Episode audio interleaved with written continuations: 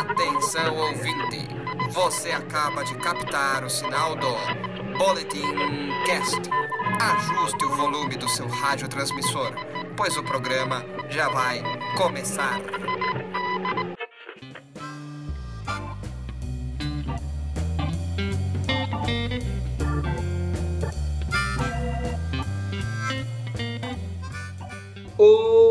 Olá, nerds! Está começando mais um Boletim Cast, o podcast do Boletim Nerd www.boletimnerd.com.br. Eu sou Daniel Generali e estava pensando em gravar este programa em inglês, mas preferi fazer mais uma versão brasileira. E completando o time do Boletim Nerd tem ele, que graças à sessão da tarde só sabe chamar policial de tira, Henrique Almeida. Também aprendi a xingar seus filhos da mãe. E hoje nós tivemos que pegar uma carona de Batmóvel para chegar até o nosso entrevistado, que com certeza marcou a vida de muita gente com a sua voz. Ettore Zuin, tudo bem, Ettore? Tudo bem. E Boa. com vocês? Tudo certo. Obrigado por nos receber aqui, viu? Você Então, pessoal, enquanto a gente gravou aquilo tudo antes? Gravei. Pelo amor de Opa! Então, pessoal, enquanto a gente aquece nossas gargantas, termina de dar risada aqui, vão preparando seus ouvidos, porque a conversa vai ser boa.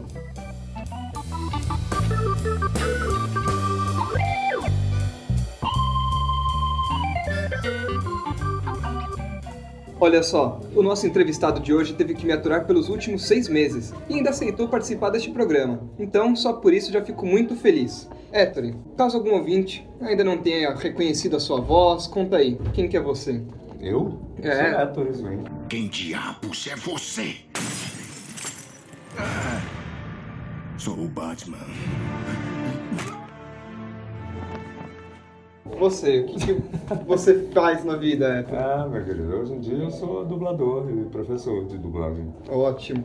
E você começou a sua carreira no teatro amador, não foi isso? Sim, teatro amador, teatro profissional.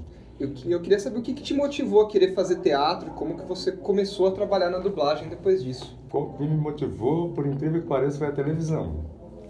Porque, ih, rapaz, eu tinha 13 anos quando eu enfiei na cabeça que eu queria ser ator. Porque eu sou do Rio e tinha uma, uma, uma, uma época que a gente tinha uma casa na, na Costa Verde lá do Rio, que era em, perto de, de Guaratiba, em Sepetiba, que na época teve, era outro tempo. Hoje em dia é um, é um esgoto a céu aberto, como a maioria das praias. Né? Mas na época foi gravado lá o Bem Amado, a primeira versão da novela. Então vi aqueles atores ali contracenando, Jardel Filho, Sandra Breia, tudo já morreu. Né? Aquela galera, tudo já morreu. E esse povo, eu falei, caramba, eu quero. Fiquei na cabeça e comecei a fazer teatro profissional três anos depois. Ou, teatro amador, três anos depois. E daí eu vim, daí. E foi daí. sendo puxado para porque eu cantava também. Entendi. E eu já comecei a querer associar uma coisa a outra. Eu sempre fiz musical, né? Desde que eu me entendo por gente.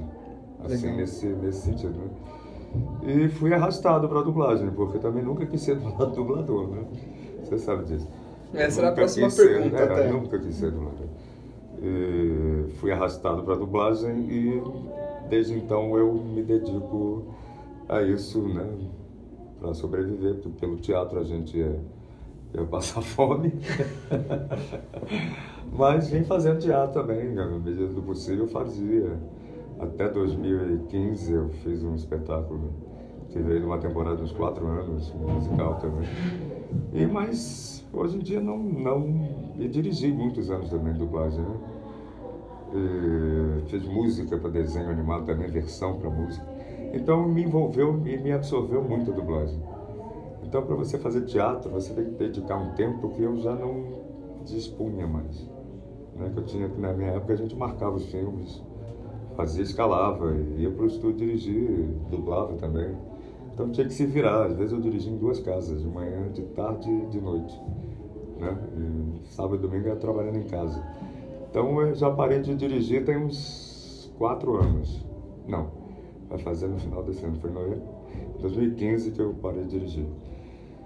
E já tinha começado a dar aula um pouquinho lá no Rio e aqui eu comecei a dar aula em 2017 e estou até hoje, 2016, eu acho. Não, 2017. Uns dois anos e meio, praticamente. E eu gosto de dar aula. Né? Aguenta uns alunos loucos que querem te Não, isso entrevistar é de vez em normal, quando. Louco tem em todo lugar, né? Mas Isso é normal, faz parte. É isso aí, é melhor do que ver vocês, seus metidos, comerem sozinhos. E nós vamos facilitar. Passem o bolo e nós vamos nos mandar. E conta pra gente, é verdade que você não queria trabalhar com dublagem no começo? Não, não Por porque quê? não, porque não.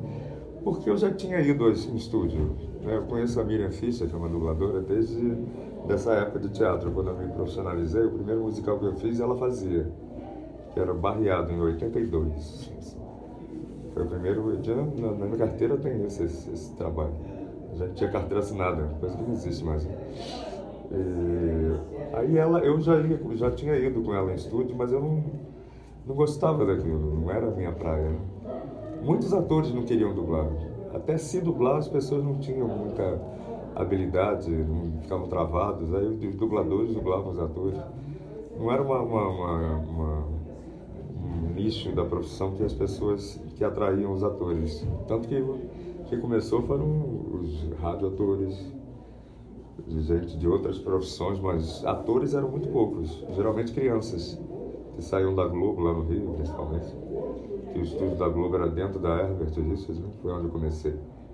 E as crianças saíam dali, tipo a Miriam é uma, um exemplo disso. Celton Mello, Danton Mello, Robertan Júnior, essa galera toda que começou na televisão pequena, não tinha muito trabalho para eles né, na televisão, então eles migravam para dublagem e faziam televisão, tanto que o, o, o Celton parou de dublar para fazer teatro, né? ele até viveu numa peça há muitos anos, ele e o Robertan, e eles estavam estimulados a fazer teatro na época, isso em 80, 87.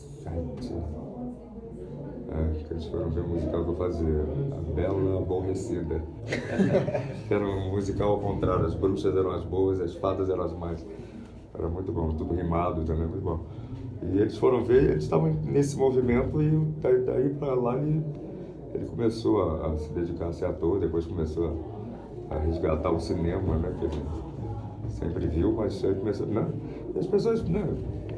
E o que, eu estava falando? Eu já me perdi completamente. Eu vou Não, eu vou, vou até fazer outra pergunta que acho que vai mais ou menos nisso, nisso daí. Porque acho que todo fã de dublagem quer saber isso. É muito difícil alguém chegar pra começar a dublar e já ganhar um personagem de destaque, né? Não é assim que funciona. É porque não é assim também. É, Tem, tem uma, uma coisa que você não pode se queimar. Né? Uhum. Você não tem experiência. Como é que você vai fazer um personagem de destaque se você não tem vivência da profissão, até às vezes nem de vida mesmo? Né? E você lembra qual que foi a primeira coisa que você dublou ou não? A primeira não, mas a primeira, o primeiro personagem assim maior que eu fiz foi uma série logo no começo. Que era uma série que tinha. Era um menino. Foi uma série que, que partiu de um filme que era Teen Wolf, era um menino lobo. Ah, sim. Era o Niso Neto que dublava. Inclusive foi o Niso que me arrastou para dublagem. Época a gente trabalhava no teatro junto. Eu e a Nádia Carvalho, que era casada com ele na época. Por causa disso, que a gente fazia teatro musical, teatro de revista, tinha muitos personagens, a gente fazia tipo sketches, que teve uma época que se fazia muito isso, besterol, né? Era um teatro de sketches, vários, vários personagens. Teve uma vez que eu fiz nove personagens. Então, eles ve- vendo isso e trabalhando com isso, eles falavam, você tem que dublar, porque você tem essa habilidade de fazer personagens, né? Eu acho que vem daí. Aí, quando, quando eu comecei a fazer, eu gostei, cara. Uma coisa que eu me dediquei gostei, e eu gosto até hoje. A coisa que eu mais gosto de fazer é dublar. Lembro até do Orlando Drummond, que sempre falou isso, que ele podia parar de fazer qualquer coisa na vida, mas que dublar ele faria até morrer. Tanto que ele dublou até recentemente, é porque ele está muito velhinho, não tem... 100 anos, né? Não é pra Pois qualquer é, um. não tem, né? sim. Mas deve estar com energia para estar, né? Sim. Tá, tá com saúde ainda, mas para dublar a pessoa perde o reflexo, né? Com essa idade, assim. É uma pena, mas acontece. Mas é uma coisa que eu também falo. eu- qualquer coisa eu posso parar de fazer. Agora, dublar, eu não, não me vejo parando de dublar, porque eu gosto muito. Olha, eu não sei se eu sou melhor. O que eu sei é que eu vivo me surpreendendo o tempo todo. Há 10 anos eu jogava videogame o dia inteiro e eu nunca sonhei que faria faculdade, mas fiz e me formei como. E, Arthur, a gente sabe que você também canta. Canto. E, e faz algumas versões de música para desenhos. Já pra fiz. filmes. Eu não faço mais porque eu tô- não estou envolvido mais nessa área. né? Você começou a se oferecer para esse tipo de trabalho ou o pessoal Não. te escalou e descobriu que você dava conta? Não, não, não. É, quando eu comecei a fazer, quando eu fiz o, a série do, do Garfield que eu fazia o John, que era o Celton que fazia. Quando o Celton saiu da dublagem, eu comecei a fazer o John. E tinha uma. John, era Garfield and Friends a, a- a série. E tinha músicas, mas era uma época que não tinha digital. Era, tava começando ainda o DA, mas ainda não era essa essa essa, essa e eu fazia e, e tinha músicas, quem fazia a música na época era Maria da Penha. Mas enfim, ela fazia e perguntou se eu não queria dividir com ela, porque eu cantava, era o, personagem fazia músicas. Eu me interessei e comecei a fazer. Dividindo versão, eu comecei a aprender na, como, eu, como tudo que eu fiz na vida. Eu não tenho formação acadêmica nenhuma. Eu fiz três faculdades, eu abandonei as três, que não tinham nada a ver com isso. Fazendo teatro, não deu certo, então formação acadêmica mesmo eu não tenho. Eu tenho a experiência de, de, de, de, de ralação mesmo. Em todo sentido. Tem diretor musical que tem partitura. Eu comecei a aprender na época que a gente fazia muito, em 86, Birajara Cabral, que é o diretor musical que eu trabalhava, que foi o, o autor das músicas de Maria Clara Machado, das, dos musicais dela. É, Bruxinha que era boa, Fantasma, é, Pluto, Fantasminha, tudo isso era música dele. Então eu trabalhei com ele. E eu era tenor na época. Hoje em dia eu sou barítono, na voz muda também. Eu era o primeiro tenor desse coral. E ele começou a dar aula pra gente, pro grupo todo da gente, né? O nosso grupo era Nós é que Bebemos. Era uma época muito boa. Mas eu não tive muito saco na época de ficar aprendendo a- as eh, notas, enfim, a parte, ler a partitura. É uma coisa que eu tenho vontade e não, e não sei ler a partitura. Eu sei até acompanhar, assim, porque a gente tem prática de ver aquela bolinha, né, as coisinhas lá. Dá pra ver a- o, tom da, da, da música, essas coisas na, pra- na hora a gente. Mas eu não tenho essa formação acadêmica mesmo. Eu Mas isso faz aí. falta. Tô nesse grupo aí. Eu Isso faz queria, falta, entendeu? E queria emendar. Tem gente que fala que quando você tem uma formação musical, você tem mais facilidade com a dublagem, né? Verdade isso? Não, não é, não é- não é formação musical, você tem ritmo, né? Porque pra você ter música, você tem que ter ritmo. E dublagem, essencialmente, é ritmo. Né? A partir da interpretação, você tem que exercitar o seu ritmo. Né? Porque, basicamente, dublagem é interpretação. Mas ah, o mecanismo é o ritmo né? dentro do tempo. né? O que, que você quer, ô encantado? Ah, nada demais. Só uma chance de me redimir. e um coquetel de frutas. Coquetel de frutas para todos os meus amigos. E durante muito tempo você trabalhou como diretor de dublagem. Muito, Como que- 21 anos. Olha. E como que surgiu essa oportunidade? Como foi essa Essa oportunidade foi eu mesmo que fui atrás. Eu estava até pensando isso outro dia, como é que foi que eu comecei a dirigir? Foi na VTI, em 94. Foi, uma, foi, foi a Selma Lopes quem foi me dizer pro doutor Vitor Verbara, lá na época, ele gostava de, chamar, de ser chamado doutor Vitor, porque ele era um empresário de teatro, é conhecido, né? E ela conhecia ele de teatro, já, essa é uma atriz de teatro musical também. Selma Lopes canta muito. E ela foi lá falar com ele que eu estava interessado em dirigir. Eu comecei a dirigir um filme lá, mas não gostei do esquema dele, ele era muito tirano, sabe? pisava nas pessoas, eu não gostava disso. Então eu dirigi um longa que eu não lembro qual era, mas eu sei que foi em 94, foi lá. E, e dirigi os três primeiros episódios de uma série chamada Chicago Hope. Dirigi os três primeiros episódios, ele queria me contratar. Na época a gente era contratado, né, em carteira, mas a gente tinha um acordo que a gente só podia ser contratado de duas empresas. Eu era contratado da Herbert Richards e da Telecine. Então ele falou, você, você tem que sair de uma. Eu falei, eu não queria sair de, de nenhuma. E foi ali que eu comecei, mas aí eu fui falar com a Helena Oliveira, que era a secretária do Herbert, e me ofereci para dirigir. Falei, comecei a dirigir lá, mas não gosto, eles querem me contratar. Tá afim de, de, de... Foi assim, não sei como foi. Tem muitos anos isso, foi em 95. eu não lembro como foi, mas eu mesmo corri atrás. Porque é, na época, eu tinha oito anos de dublagem, eu achava que era cedo ainda, mas eu via muita gente querendo dirigir. Eu também queria saber, eu vi muita gente burra dirigindo. E na época a gente fazia esquema, né? Era outro, eram dois canais. Então a gente tinha que se se virar para fazer um esquema barato ainda, porque se não fosse barato o esquema eles não, não aprovavam, chamava de, de burro. Era um pessoal muito gentil. E aproveitando Mas eu sobrevivi a tudo isso. aproveitando essa sua visão, As pessoas acham que a gente tem boa vida quando começa. Né? Tem não, tem não. Já ouvi muito. Você tá, já tá achando legal o que você tá fazendo, tá muito ruim. Tá horrível. Você quer dizer, você não tá entendendo? Que... Já ouvi muito isso.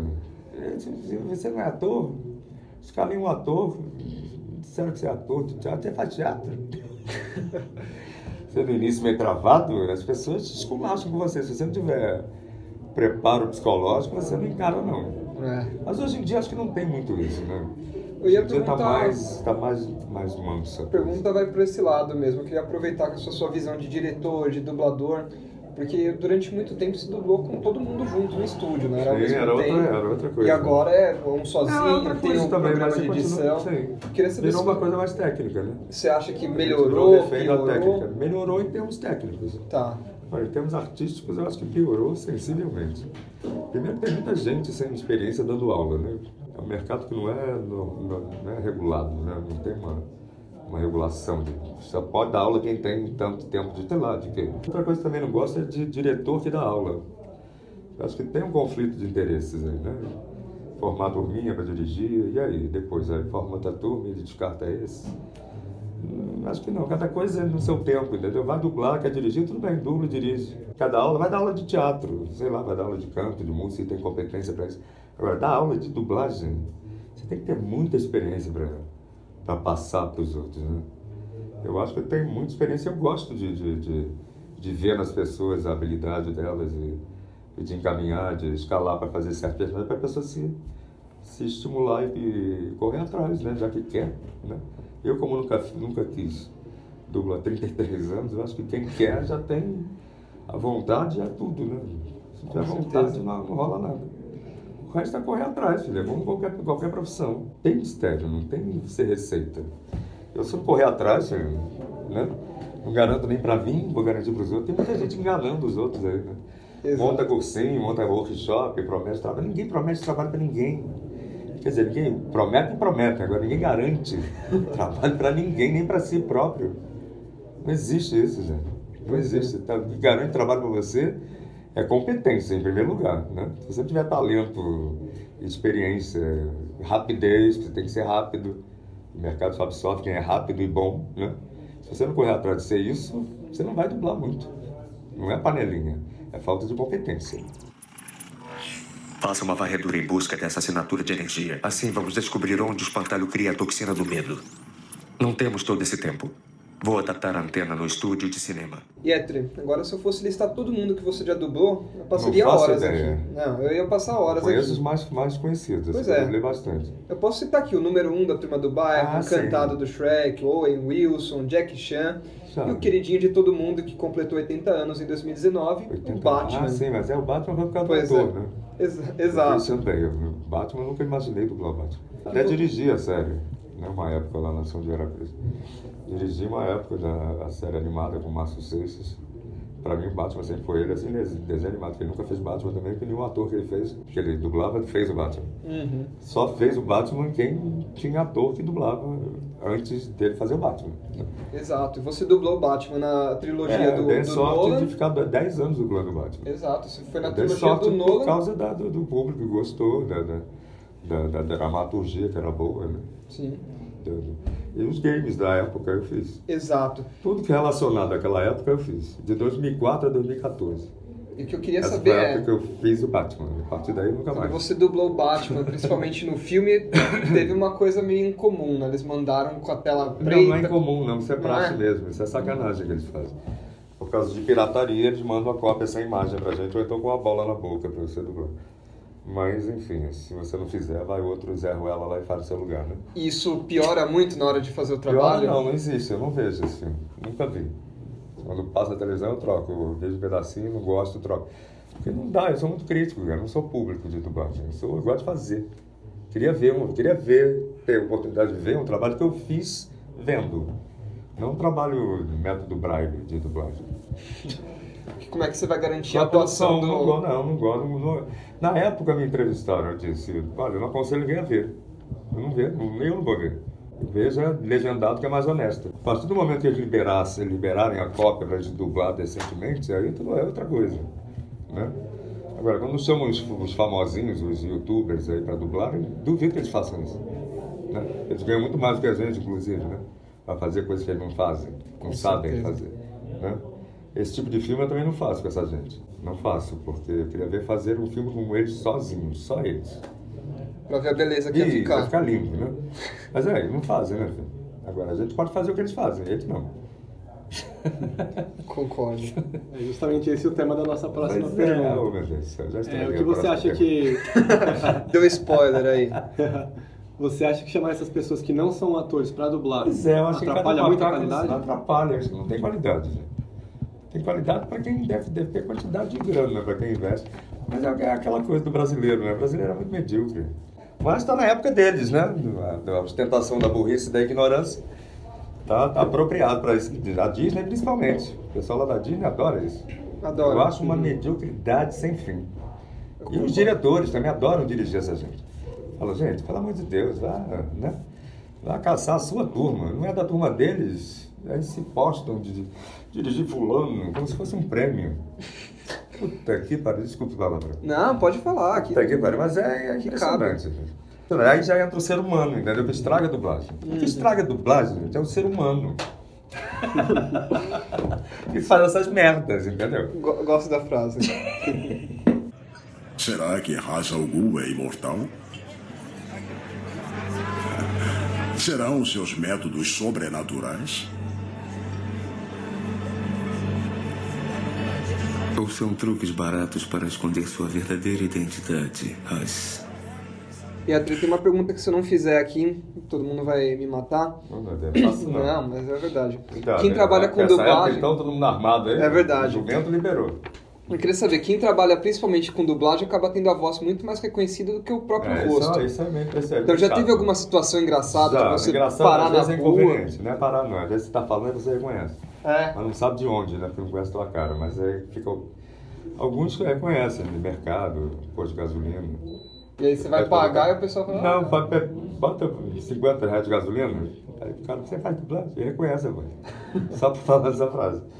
Aí você, né, tem, às vezes tem que calar a boca pra não falar merda e o pessoal fala, ih, olha lá, fulano falando merda. Se eu fosse você, ia pedir Gravar, pra né? colocar a gasolina Eu- só com a voz do número 1, um, assim. Não, eu não faço isso. Ah, é, claro. faço isso. Eu não sou, não sei fazer. pô. Eu não sei, eu sei fazer quando eu duplo. Se botar lá o desenho lá, eu faço música. Agora, faz a voz de fulano, eu não sei. Não sei nem me imitar. Saber imitar os outros? Não sei. Olha- Isso já tem muitos anos também. que eu- Já me tiraram desse desenho, inclusive, em 2004. Olha quanto tempo que eu fiz isso. 15 anos. Não vou lembrar nem fudendo.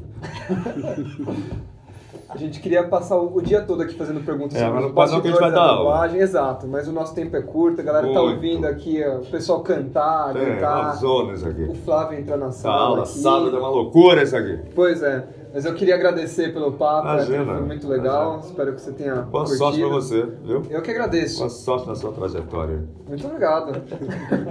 Valeu, prazer. E Héctor, se não, pra quem tá querendo começar na dublagem, se não quer Pense deixar o bastante. último recado pra eles, Pense bastante. é esse? Pensa bastante antes de cometer essa loucura. Dito e feito, então, pessoal. É, pô, tem que ter disposição. A gente Se fica tiver vontade, aqui, já, então. tá, já tá no meio do caminho. Isso O aí, a negócio é correr atrás. fica aqui pra deixar o o começar as aulas dele. É, daqui a pouco vou beber uma água e tomar um café. Isso aí. Abraço aí, valeu. Até mais.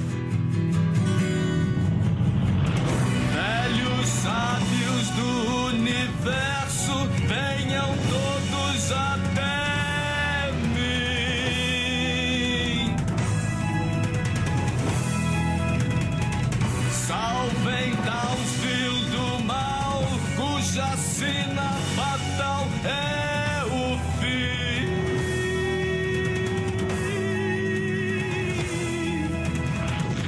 Reúnam forças,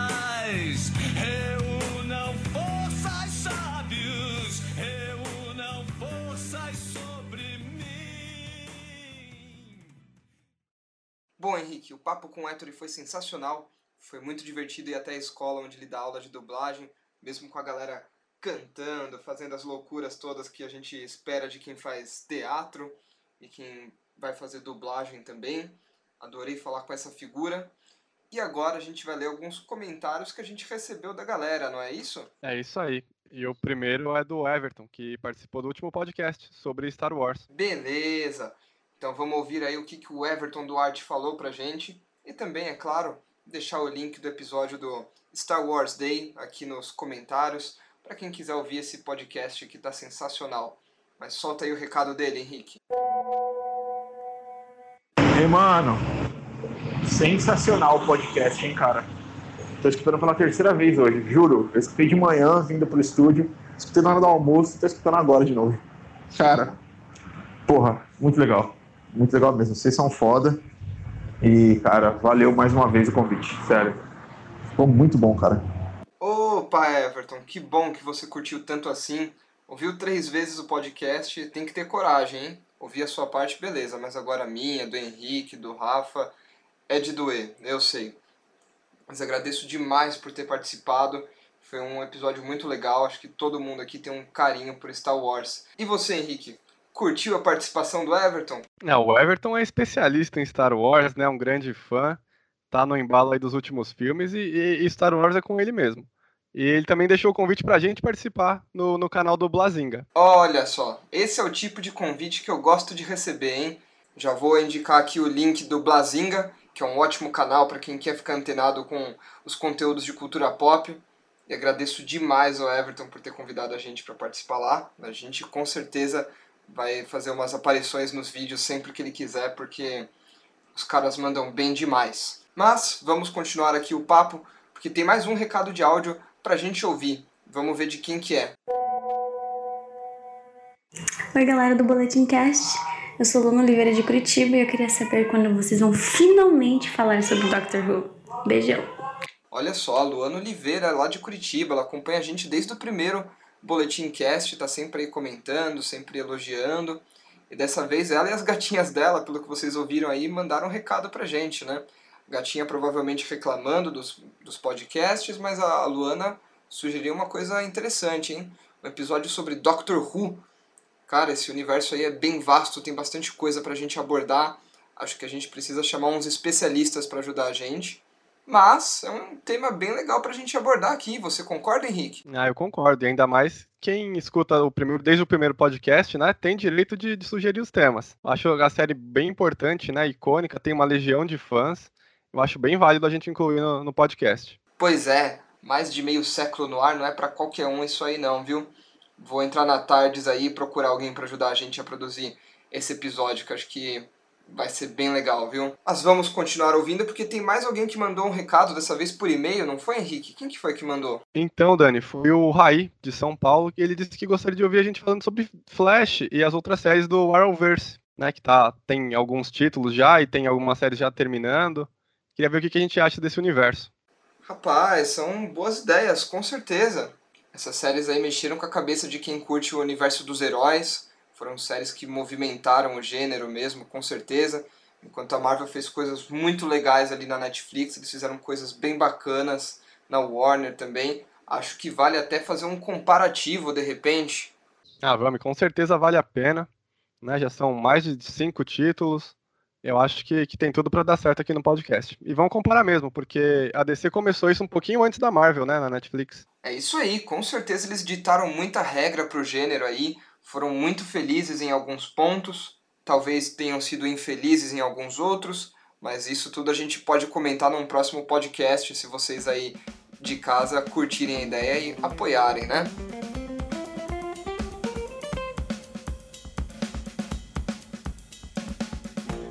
Enquanto isso, você que ouviu a gente, curtiu o episódio, quer comentar também, quer mandar sua mensagem, quer aparecer aqui no programa, então se liga no que o Henrique vai falar que você vai aprender como fazer isso. Pois é, Dani. É, para mandar sua sugestão ou comentário, é só entrar em contato pelo, pelo e-mail, o contato arroba boletimnerd.com.br, ou mandar sua mensagem de texto ou áudio nas nossas redes sociais, né, pelo Facebook ou Instagram. E a gente vai ler aqui no programa. Perfeito, então não perde tempo não.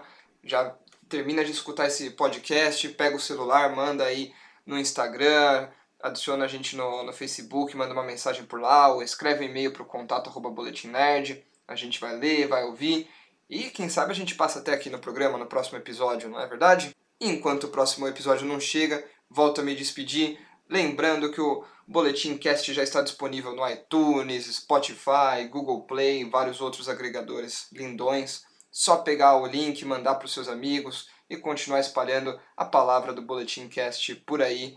A gente conta muito com a ajuda de vocês e agradece demais pela audiência. E como sempre, deixa aquele clássico recado.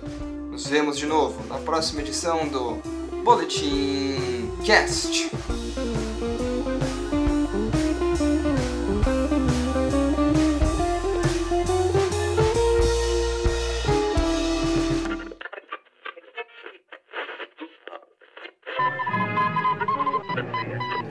Acaba de ouvir uma transmissão de Boletim Cast. Fique atento, pois podemos voltar com um novo programa a qualquer momento.